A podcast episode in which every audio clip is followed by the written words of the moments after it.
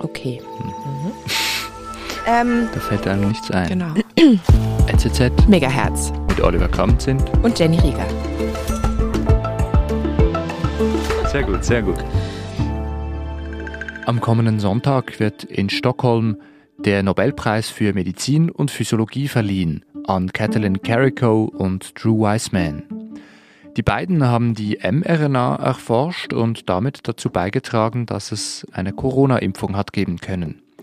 Mir zugeschaltet ist jetzt der schwedische Medizinhistoriker Nils Hansson und ich möchte von dir, lieber Nils, zuallererst wissen, sind das die beiden besten Mediziner, die es derzeit auf der Welt gibt? Das ist, äh, versucht ja immer das Nobelkomitee, manchmal sieht man immer wieder, wenn es um den Nobelpreis geht, die wird so ein bisschen verglichen mit den Olympischen Spielen. Man sucht die absolut Besten, die Ultraelite.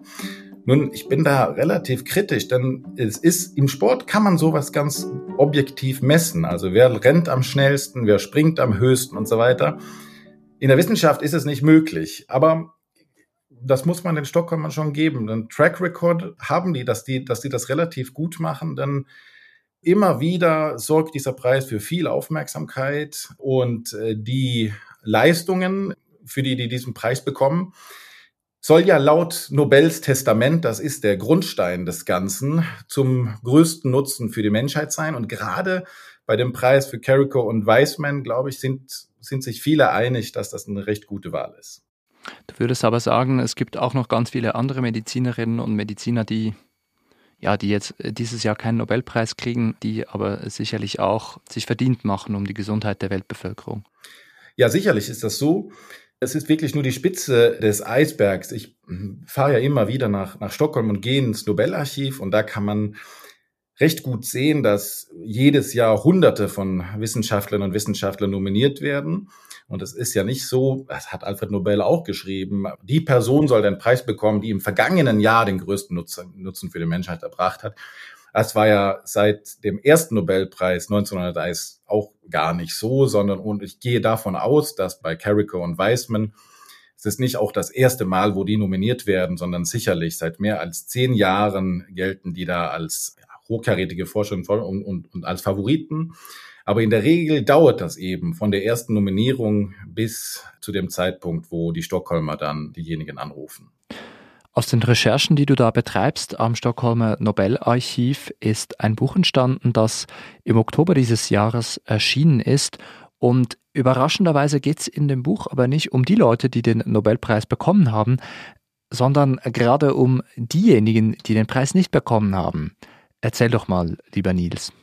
Ja, also schon 1902, also ganz zu Beginn der, der Nobelpreisgeschichte, gab es selbst Nobelpreisträger, die gesagt haben, über diesen Preis wurde schon so viel geschrieben, muss man sich da gar nicht mehr da, damit auseinandersetzen. Es gab so einen Hype in den Medien und so.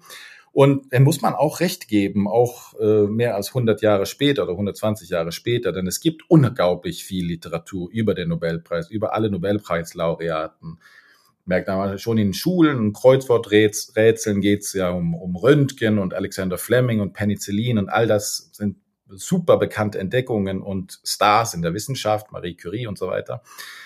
Aber ich habe mich eben nicht so sehr für die Laureatinnen und Laureaten interessiert, sondern für diejenigen, die immer wieder, sehr oft bis zu 50, 60, 70 Mal vorgeschlagen wurden und den Preis nie bekamen. Denn ich denke, so kann man auch eine Art alternative Wissenschaftsgeschichte schreiben. Wenn man in Schulbüchern und so guckt, ist immer so ein Fokus auf die Laureaten. Aber was gab es für Leute, die knapp daneben waren, die es doch nicht geschafft haben? Ja, und was für Leute waren das denn? Ja. Wenn man all die Leute, all die Tausenden von Menschen berücksichtigt, die nominiert wurden, dann kann man ganz gut Trends in der Wissenschaftsgeschichte rekonstruieren. Um nur ein Beispiel zu nennen, also in den ersten Jahren des 20. Jahrhunderts ging es sehr viel um, um die großen Herausforderungen in der Medizin, aber auch in der Gesellschaft, etwa die Tuberkulose und Malaria. Fast alle Nominierungen äh, da geht's e-, eben um diese, diese Weltkrankheiten, woran die allermeisten Menschen starben. Übrigens Malaria und Tuberkulose sind auch die Krankheiten, woran heutzutage die allermeisten Menschen sterben. Insofern hat sich da nicht so viel getan. Und ich habe dann versucht, eben mein Scheinwerferlicht drauf zu, zu, zu richten auf die, die den Preis nicht bekamen und warum das nicht der Fall war. Und dann habe ich eine Reihe von Kriterien erarbeitet, warum, äh, also das erste, was, was um, um überhaupt ins Gespräch zu, zu kommen in dem Nobelkomitee, gilt es, gute Freundinnen und, und Freunde zu haben, die einen nominieren. Denn das ist die Grundvoraussetzung für eine Besprechung im Komitee, dass man nominiert wird.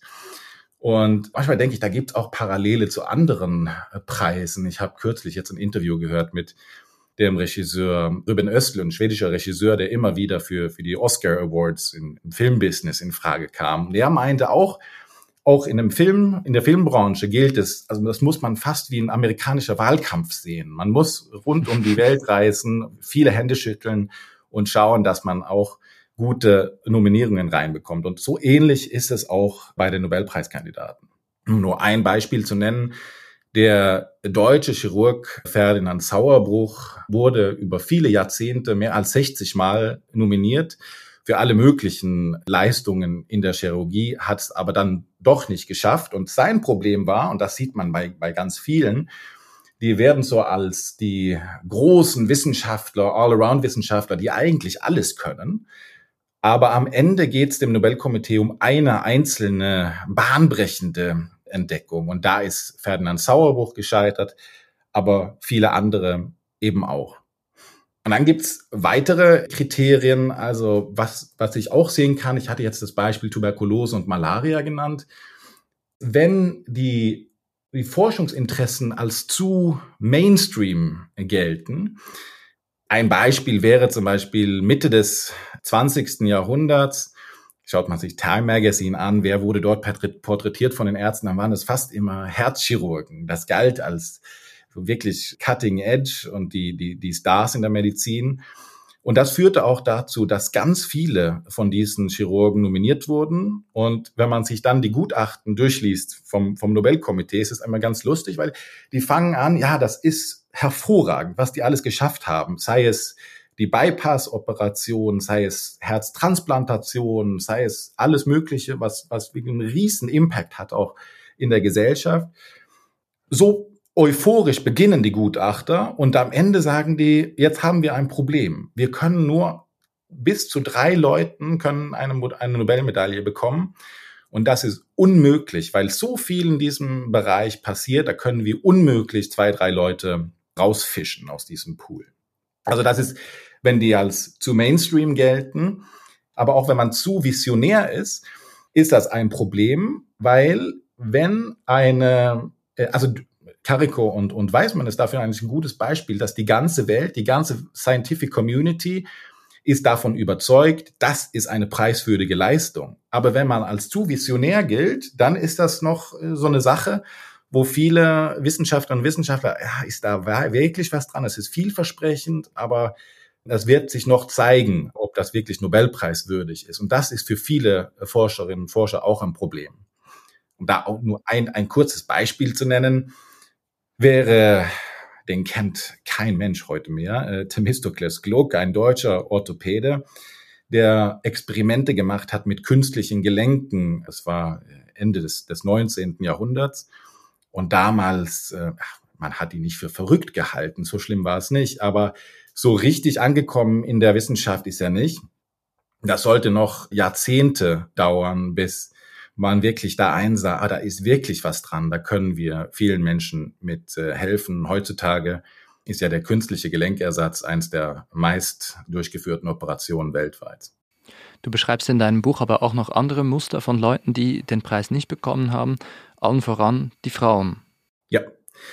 Es ist eigentlich nicht so überraschend, dass zu Beginn des 20. Jahrhunderts nicht so viele Frauen den Nobelpreis bekamen, denn sagen wir in der Medizin zum Beispiel, durften Frauen nicht mal Medizin studieren zum, zu Beginn des 20. Jahrhunderts. Und so wurden auch nicht so viele nominiert. Das ist irgendwie nachvollziehbar. Aber heutzutage kann ich mir das nicht damit erklären. Denn wenn wir uns die Statistik anschauen, sieht das recht düster aus. Also in der Medizin haben bis heute, also 122 Jahre Nobelgeschichte, nur 13 Frauen den Nobelpreis für Physiologie oder Medizin bekommen. Schauen wir uns Chemie oder Physik an, die anderen Wissenschaftspreise, ist es noch schlimmer. Also da kann man durchaus in so einem Gender Award Gap sprechen. So ähnlich wie man, wenn, wenn man über Frauen in der Wissenschaft spricht, gibt es auch Gender Pay Gap, dass Frauen weniger verdienen, dass die Karriere nicht so schnell voranläuft wie bei den männlichen Kollegen. Aber das kann man eben auch feststellen anhand der wichtigsten Preise, dass es hier ein Gender Award Gap vorliegt. Was ist mit den Nationalitäten? In äh, Alfred Nobels Testament steht, dass da keine Rücksicht genommen werden darf wo, darauf, woher jemand kommt. Trotzdem haben am Anfang sehr viele Deutsche den Preis bekommen. Heute sind viele oder man könnte sagen, die allermeisten stammen aus den USA oder arbeiten zumindest in den USA. Das finde ich eben auch so spannend an der Nobelgeschichte, dass man das fast so ein bisschen als Pass pro Toto, man kann anhand der Nobelgeschichte auch größere wissenschaftliche oder historische Muster äh, erkennen oder versuchen zu rekonstruieren. Und das, was du sagst, ist, ist tatsächlich so. In den ersten drei Jahrzehnten des, des 20. Jahrhunderts war das Nobelpreis eigentlich eine deutsche Geschichte. Es ging fast nur an, an deutsche äh, Wissenschaftler. Das lag einerseits daran, dass das, also nehmen wir in der Medizin, die Schweden, die konnten damals auch alle Deutsch. Das soll man auch nicht. Das, das klingt heute, heute, heute komisch, aber es ist um wahrgenommen zu werden, muss man auch in Zeitschriften veröffentlichen, die mhm. die Elite oder auch von den, was die Leute im Komitee auch lesen. Und damals lag eben auf dem Schreibtisch in erster Linie deutsche Zeitschriften. Und das mhm. war so ein Forschungshorizont, was man hatte. Und Deutschland galt ja als ein, ein Mecker der Medizin vor 100 Jahren. Und das kann man dann auch damit erklären. Also auch nicht nur bei den Laureaten, sondern auch die ganz vielen Kandidaten, die damals vorgeschlagen wurden, kamen auch im, im Größteil aus Deutschland. Dann ab Mitte des 20. Jahrhunderts ist eigentlich eine recht klare Zäsur. Jetzt wird Deutschland immer uninteressanter in der Wissenschaft. Und die äh, Amerikaner bis heute ist da die, die Top-Nation in der äh, Nobel, Nobelpreisstatistik. Und wie du auch richtig sagst, Alfred Nobel schreibt in Testament nicht nur, es ist egal, welche Nationalität man haben soll, sondern es sei er Skandinavier oder nicht. Also er hatte vielleicht gedacht, ah, das geht vor allem jetzt an die Schweden, aber Deutschland und Amerika, Österreich und die Schweiz übrigens auch ist bis heute in der Top Ten Statistik. Mhm. Und ob sich das in den nächsten Jahren noch verändern wird, das bleibt noch abzuwarten. Mhm. Du hast jetzt mehrere Male gesagt, die Leute werden vorgeschlagen für den Preis. Es gibt dann ein Komitee. Da möchte man wissen, was steht da sonst noch in Nobels Testament? Wie wird der Preis überhaupt vergeben? Ja, Nobels Testament ist eine kurze Sache. Also es ist auf der Größe eines Taschentuchs. Hat er ganz ah, wenig geschrieben. Also es ist wirklich kurz und knapp formuliert dass er diese fünf Preise äh, stiften wollte, Physik, Chemie, Physiologie oder Medizin, Frieden und Literatur. Und da gibt's auch ganz wenig Hinweise, wie man dann diese Laureaten findet, sondern das haben dann die Leute in den jeweiligen Nobelkomitees und in der Nobelstiftung sich äh, Gedanken gemacht. Und das Verfahren hat sich bis heute kaum verändert. Es funktioniert dann so, dass das Nobelkomitee etwa für Physiologie oder Medizin lädt Forscherinnen und Forscher weltweit ein, aber auch einzelne Universitäten. Und da haben sie sich überlegt, dass man nicht immer die gleichen Leute einlädt, sondern da soll es eine, eine Varianz geben. Die schicken dann Nominierungen nach Stockholm und das ist sozusagen die Longlist, mit, mit der das, das Komitee arbeitet. Und daraus entsteht nach einer Reihe von Gutachten, das ist ein ausgeklügeltes Verfahren, eine Shortlist und am Ende wird dann abgestimmt. Und vieles kann man ja anhand dieser Nominierungen so rekonstruieren, aber die Blackbox, das ist immer noch die letzten Verhandlungen da im Komitee, die werden nämlich nicht protokolliert. Und da wäre ich ja gerne mal eine Fliege, Fliege an der Wand, äh, um, um da wirklich zu erfahren, wie, wie die letzten Schritte dann so aussehen. Das kann ich mir vorstellen. Also so wie du das erzählst, das ist irgendwie undurchsichtig, oder? Man könnte auch sagen, unwissenschaftlich. Ja, das ist, ich, ich denke, da ist eine fehlende Transparenz. Es liegt auch daran, also auch für, für, für Historiker und Historikerinnen ist auch ein, ein Manko, dass die Akten dann relativ spät freigegeben werden für die Forschung. Da ist ein Embargo, eine Sperrfrist von 50 Jahren. Das heißt, wir können jetzt die Akten bis Anfang der 70er Jahre einsehen. Und alles, was danach ist, ist äh, Spekulation. Und wir sprachen ja äh, vor, vor ein paar Minuten auch über, über diesen Gender Award Gap. Und ich war als Referent bei dem Nobelkomitee für Physiologie und Medizin, Physik und Chemie und habe auch eben darüber geredet, was würde eine, eine bessere Transparenz überhaupt bringen, auch für die, für die Nobelkomitees. Und was ich dann hervorgehoben habe, ist, wir können ja nicht sagen heutzutage, wenn wir uns fragen, warum bekommen so wenig Frauen den Nobelpreis, dann können wir nicht wissen, ist das, weil das Nobelkomitee das so möchte oder ist es, weil so wenig Frauen nominiert werden? Also wir wissen nicht, ist die Scientific Community schuld oder ist das Nobelkomitee schuld? Und da denke ich, wäre auch im Sinne der Nobelstiftung, dass man da etwas offener mit den Daten umgeht und solche, weil also ich, ich bin der festen Überzeugung, dass nichts so attraktiv ist in der Wissenschaft wie Preise. Also man kann hier mit irgendwelchen Publikationen kommen oder auch große Forschungsprojekte und Grants. All das ist für die Öffentlichkeit relativ uninteressant. Aber wenn jemand einen großen Preis bekommt, dann avanciert die Person zu einem Art Vorbild und beim Nobelpreis ist das, das ist das ganz, ganz deutlich. Also die New York Times, Neue Zürcher Zeitung schreiben darüber, aber auch die Lokalpresse in allen möglichen Ländern. Die Sichtbarkeit für Wissenschaftlerinnen und Wissenschaftler rund um Preise ist einfach enorm. Und da, davon könnte man viel mehr profitieren, meine ich, wenn man das ein bisschen transparenter macht. Ja, dann sag doch mal, was muss ich tun, um einen Nobelpreis zu gewinnen? Ich kann sagen, was du tun musst, um den nicht zu bekommen, aber wenn du unbedingt das den jetzt haben aber möchtest, irgendwie ein bisschen enttäuschend, aber sag doch trotzdem mal. dann ist das erste, dass du ähm, erst musst du irgendein ein Heuriger-Erlebnis haben. Also du musst irgendeine tolle Arbeit schreiben und veröffentlichen. Das schon. Ähm, am besten alleine oder mit ganz wenigen Kollegen. Aber das ist nicht mal die halbe Miete, denn dann fängt es an. Dann musst du andere Forscherinnen und Forscher davon überzeugen, dass es was ganz Tolles ist, was du gemacht hast.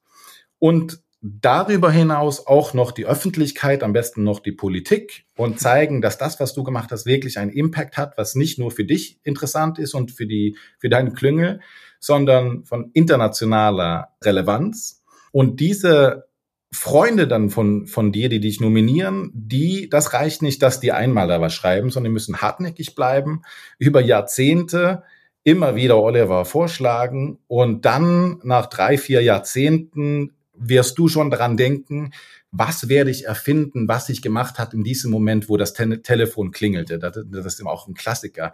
Die Nobelpreislaureaten, die diesen Anruf bekommen, die tun immer so, oh, was für eine Über Über Überraschung.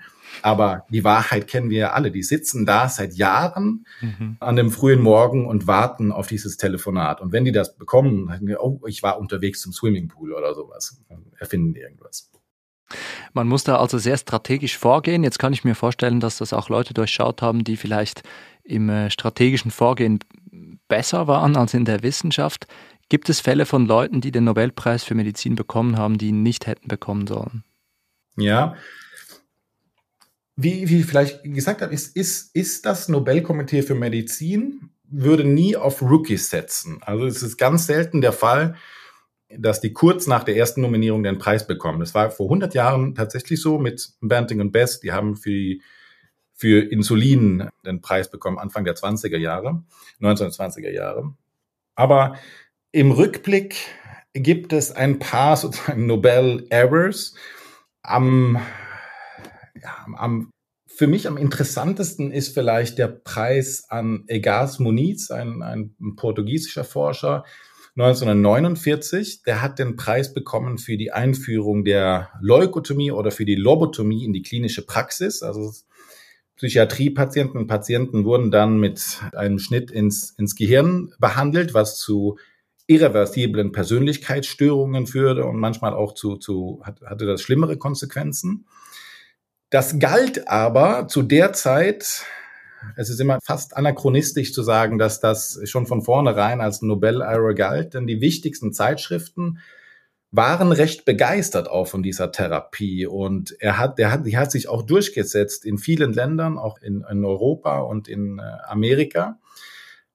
Aber wenige Jahre später haben doch auch viele Klinikerinnen und Kliniker gemerkt, dass das aus ethischen Gründen, aber auch aus, aus, aus, den, aus den Erfahrungen, die man gesammelt hat, ein absolutes No-Go ist und da hat man damit aufgehört. Gleichzeitig aber, und ein paar Jahr, Jahre zuvor, wurde ein Konkurrent von Egas Moniz auch immer wieder nominiert. Das war der Hirnchirurg Harvey Cushing. Und hier sieht man auch so ein bisschen das Problem in den Überlegungen des Nobelkomitees. Harvey Cushing war so ein bisschen ein Tausendsasser. Der hat 100 Dinge gemacht in der Hirnchirurgie, die wir bis heute anwenden. Also irgendwelche Protokolle und wie man alles so ganz strategisch operiert. Aber in der Arbeit von Cushing meinte man im Nobelkomitee, gab es nicht diese ganz klare Zäsur, diese bahnbrechende Entdeckung. Und dafür passte laut dem Nobelkomitee Gas Moniz, es war einfach ein, ein besserer Kandidat in der Hinsicht. Du hast es jetzt mehrere Male angesprochen. Es scheint eine Tendenz zu geben, dass, dass so Genies diesen Preis bekommen. Also ein Mensch, ein Mann meistens, der eine Sache entdeckt oder herausfindet. Warum interessieren wir uns so sehr für, für diese herausragenden Persönlichkeiten?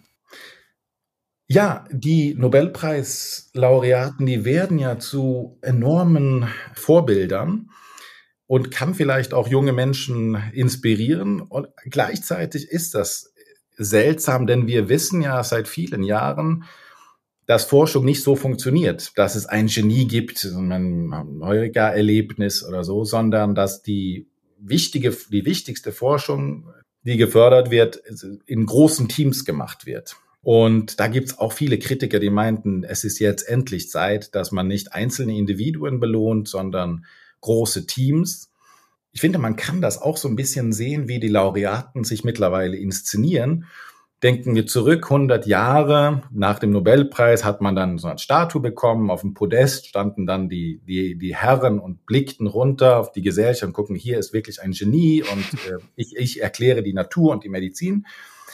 Heutzutage, wenn die Nobelpreise verkündet werden, dann sieht man in, Social, in den Social Media von den, äh, von den Gewinnern, dass die oft so im Labor ein Bild macht mit Hunderten von Köpfen und irgendwo, man sieht auch nicht genau wo, befindet sich dann äh, die Laureaten oder der Laureat. Also die haben wahrscheinlich auch dann ein, ein Interesse zu zeigen, dass es nicht ein One-Man-Show ist, sondern dass ganz viele dazu beitragen. Es scheint aber trotzdem irgendwie zum Wissenschaftsbetrieb zu passen, dass man so herausragende Figuren fördert. Das, also die Universitäten funktionieren ja auch so. Ein, einen Lehrstuhl bekommt man, wenn man angeblich ganz viele Einzelleistungen gezeigt hat.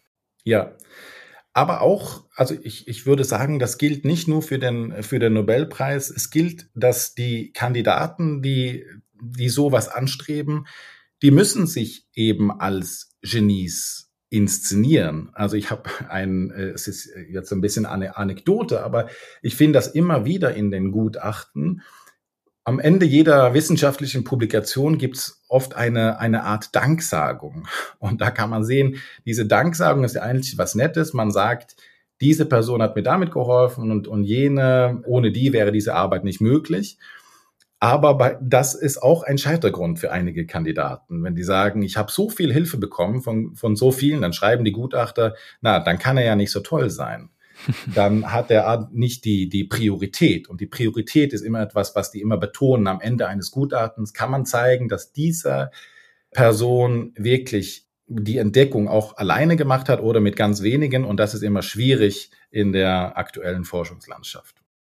Würdest du sagen, die Wissenschaft würde profitieren, wenn der Personenkult weniger wäre? Ja, das ist, für mich ist das eine extrem schwierige Frage, weil auf der einen Seite gebe ich dir recht, das ist, das Ganze ist ein anachronistisches Ding mit, mit, mit Preisen. Auf der anderen Seite, und das ist für mich noch das stärkere Argument, gibt es, ist in Preisen eine Art Währung in der Wissenschaft und nichts ist so interessant auch für die größere Öffentlichkeit, für Wissenstransfer, für the Public Understanding of Science. Dafür sind Preise enorm wichtig. Und deswegen gehöre ich nicht zu den Kritikern, die dann sagen, ja, das ist uninteressant, weil es an Individuen geht auch wenn ich die, die Argumente verstehen kann. Aber Preise sind und bleiben unglaublich wichtig für die Wissenschaftskommunikation. Deswegen, und, und das gilt nicht nur für die Nobelpreise, sondern auch für jüngere Forscherinnen und Forscher, sei es ein Bachelorpreis oder Master, Masterpreis. In der Geschichte kann man sehen, wenn man irgendwann ein paar Preise bekommen hat, kommt oft immer irgendwann so eine Art Schneeballeffekt, dass dann mehrere Preise dann kommen. Das ist wie die Soziologen haben das als einen Matthäus-Effekt beschrieben. Wer, wer, wer, wer was hat, der, der kriegt noch mehr. Da gibt es aber auch noch einen anderen Effekt, der nämlich beschreibt, dass wer nichts kriegt, dann umso mehr unterdrückt wird. Ja, und das, also die, der, der, der Matilda-Effekt ist ein Konter zum, zum Matthäus-Effekt und beschreibt auch die Rolle von Wissenschaftlerinnen in, in der Akademie. Also die sprechen zum Beispiel von einem, von einem Leaky Pipeline. Das kann man auch sehr gut an, an Preisen rekonstruieren. Also nehmen wir als Beispiel in Deutschland ist es mittlerweile so, dass mehr Frauen mit dem Medizinstudium beginnen als Männer.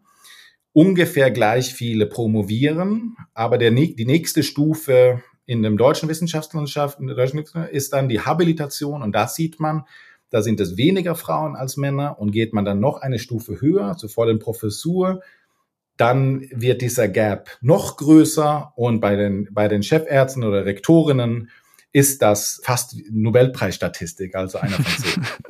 Also die schlechteste Statistik ist die Nobelpreisstatistik für die Frauen.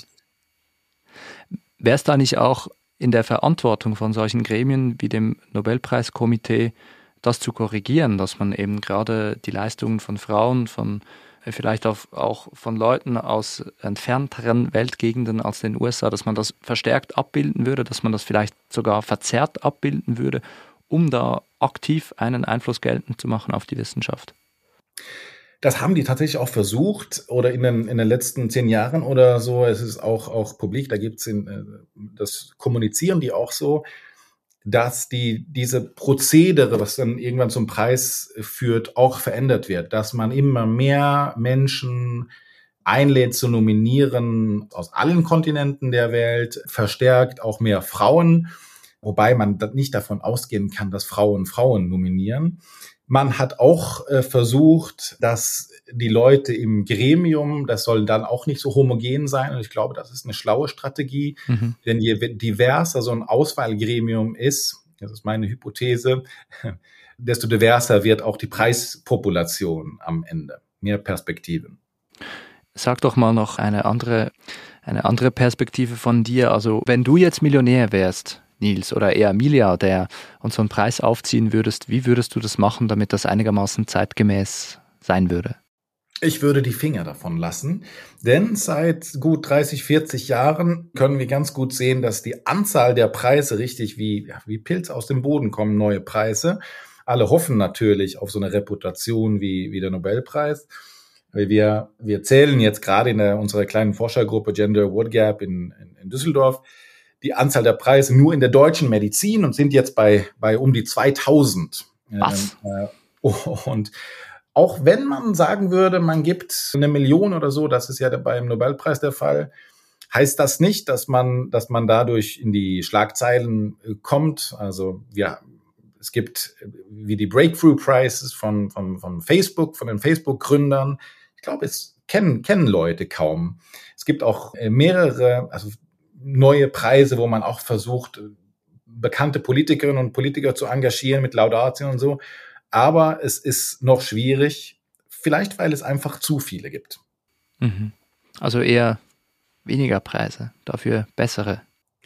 Ja, wenn man den Anspruch hat, einen neuen Nobelpreis zu gründen, da muss man, glaube ich, was ganz Schlaues sich ausdenken. Die, die, die das eben versucht haben, die sind grandios gescheitert. Da muss man vielleicht Nobelpreisträger sein. ja, vielleicht das, ja. Nils, eine letzte Frage. Was machen eigentlich die Leute mit der Million, die sie kriegen, wenn sie den Nobelpreis gewinnen? Ja, das ist eine gute Frage. Bei ganz vielen wissen wir das nicht, aber andere investieren das dann in die, äh, in die eigenen Forscherteams. Es gibt aber auch andere, also Günter Blobel ist ein Beispiel in Deutschland, der da Teile davon in die Restauration der Dresdner Frauenkirche investiert hat, auch was dann auch recht publikumswirksam ist. Aber da müsste man vielleicht noch eine Studie machen. Das wäre vielleicht das nächste Buch, was die Leute mit der Kohle machen. Gut, dann schreib du mal schön dein Buch, dann sprechen wir wieder. Sehr gerne. Ich danke dir, dass du dich zuschalten konntest, Nils. Danke. Dankeschön. So, das war's für heute von mir und NZZ Megahertz. Mein Name ist Oliver Kamzint und nächste Woche hört ihr schon wieder mich. Ich habe mit dem Blogger Remo Schraner gesprochen, nämlich darüber, wie man eine Depression erträgt und warum eine Depression vielleicht auch eine Chance sein kann. Ich würde mich freuen, wenn ihr dann wieder mit dabei wärt und wünsche unterdessen eine gute Woche. Macht's gut und auf Wiederhören.